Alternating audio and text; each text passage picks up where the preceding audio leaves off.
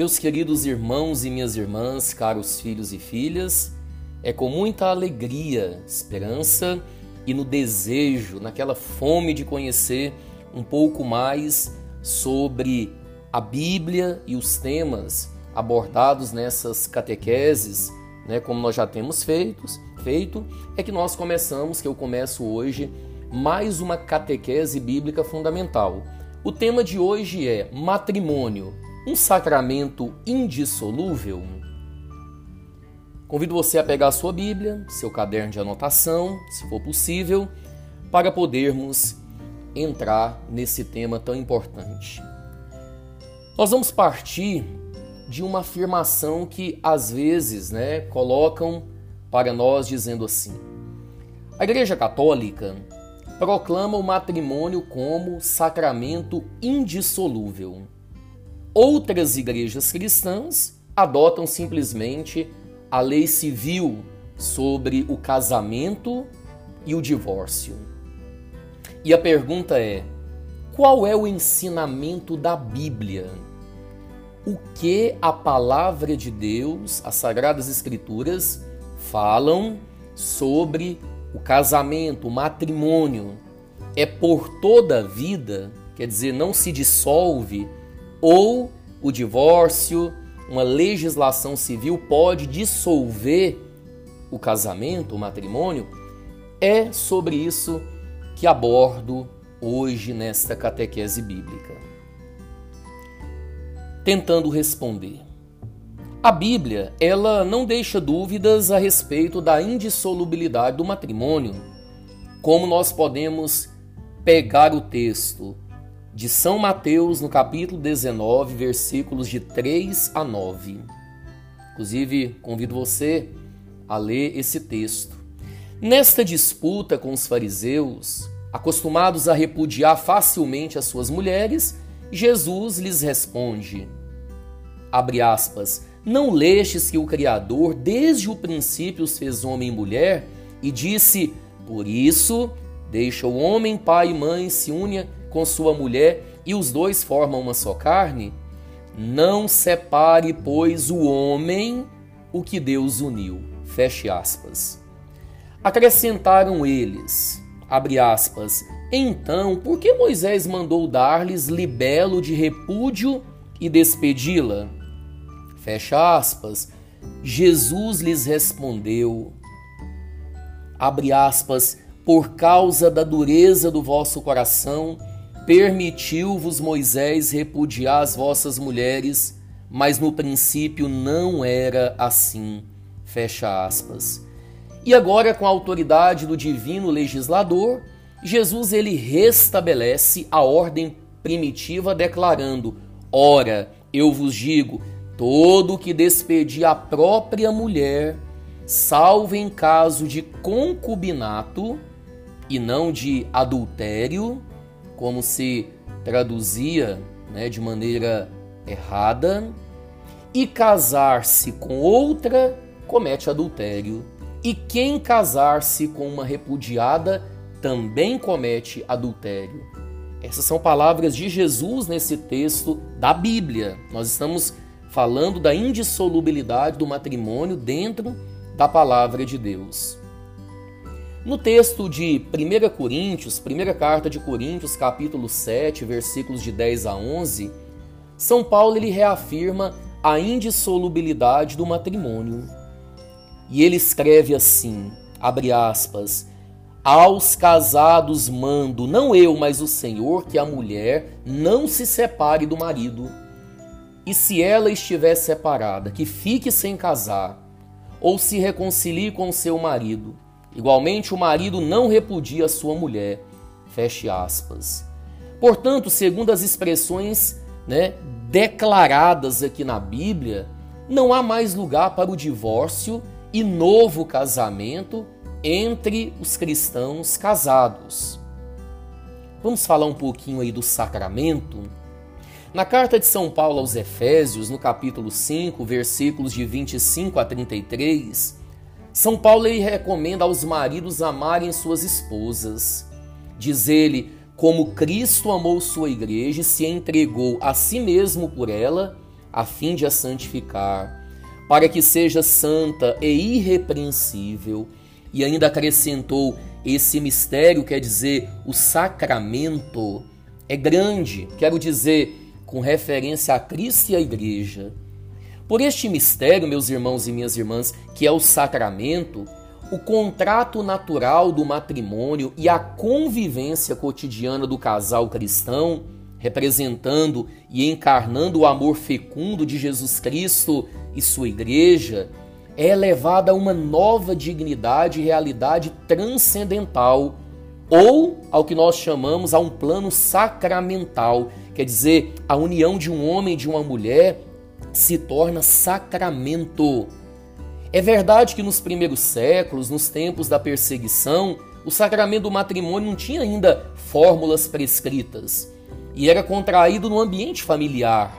A Igreja Católica, contudo, jamais o entregou às autoridades civis, prescrevendo posteriormente as exigências para sua válida celebração na Igreja. Mesmo que a Igreja Católica nunca aprove o divórcio, escute isso. A Igreja nunca aprovará o divórcio, por quê? Porque Jesus não aprovou, a palavra de Deus não permite isso. Em alguns casos, o tribunal eclesiástico do matrimônio, quer dizer, o tribunal da igreja, pode declarar nulidade do matrimônio quando, depois de uma séria investigação, fica provado que na celebração de tal casamento na igreja faltaram condições essenciais para sua validade, exigidas pela lei da igreja.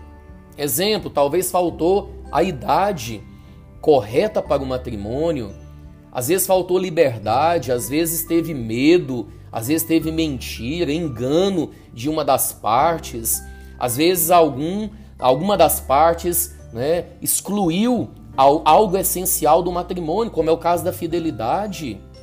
Isso não é concessão do divórcio, mas é apenas uma declaração de que, apesar da cerimônia religiosa, tal matrimônio ele não era validamente contraído, isso é, ele nunca se realizou. Então entendamos isso. A igreja nunca é, vai dissolver, vamos dizer assim, um matrimônio, né? Matrimônio que é válido a igreja, ela não vai anular. Então não existe essa ideia, ah, vou anular meu casamento. Não, a igreja pode olhar, analisar, estudar um determinado caso e se perceber que faltou alguma condição necessária para o casamento, aí sim a igreja pode declarar esse casamento nulo. Para todos os casados vale a exortação bíblica da carta aos Hebreus. Hebreus capítulo 13, versículo 4. Abre aspas. Seja por todos honrado o matrimônio e o leito conjugal sem mácula, porque Deus julgará os fornicadores e os adúlteros. Fecha aspas. É muito importante estarmos aí atento a essa realidade. Entendamos isso. Né? Jesus foi categórico quando ele tratou da indissolubilidade do matrimônio. Não separe o homem aquilo que Deus uniu. Nesse texto já falado de Mateus capítulo 19, versículo 6. A igreja que é fiel à palavra de Cristo, ela não pode simplesmente alterar essa doutrina ou ainda anunciar uma realidade diferente desta. Certa vez o Papa Bento XVI, numa entrevista, ele dizia assim, palavras do Papa Bento: O matrimônio contraído na fé é indissolúvel. É uma palavra que não pode ser manipulada. Devemos mantê-la intacta, mesmo que contradiga os estilos de vida dominantes de hoje. E eu quero terminar esse momento né, que eu tenho certeza é muito é, importante para nós, né, que tem sido esse momento de catequese bíblica, com uma história bem interessante. Uma vez eu li essa história que dizia o seguinte: um famoso professor se encontrou com um grupo de jovens que falava contra o casamento. Argumentavam que o que mantém um casal é o romantismo e que é preferível acabar com a relação quando esse se apaga, em vez de submeter à triste monotonia do matrimônio. O mestre disse que respeitava a opinião deles, mas lhes contou a seguinte história. Meus pais viveram 55 anos casados. Numa manhã, minha mãe descia as escadas para preparar o café e sofreu um infarto. Meu pai correu até ela, levantou-a como pôde e, quase se arrastando, a levou até a caminhonete. Dirigiu a toda velocidade até o hospital, mas quando chegou, infelizmente, ela já estava morta. Durante o velório, meu pai não falou. Ficava o tempo todo olhando para o nada. Quase não chorou.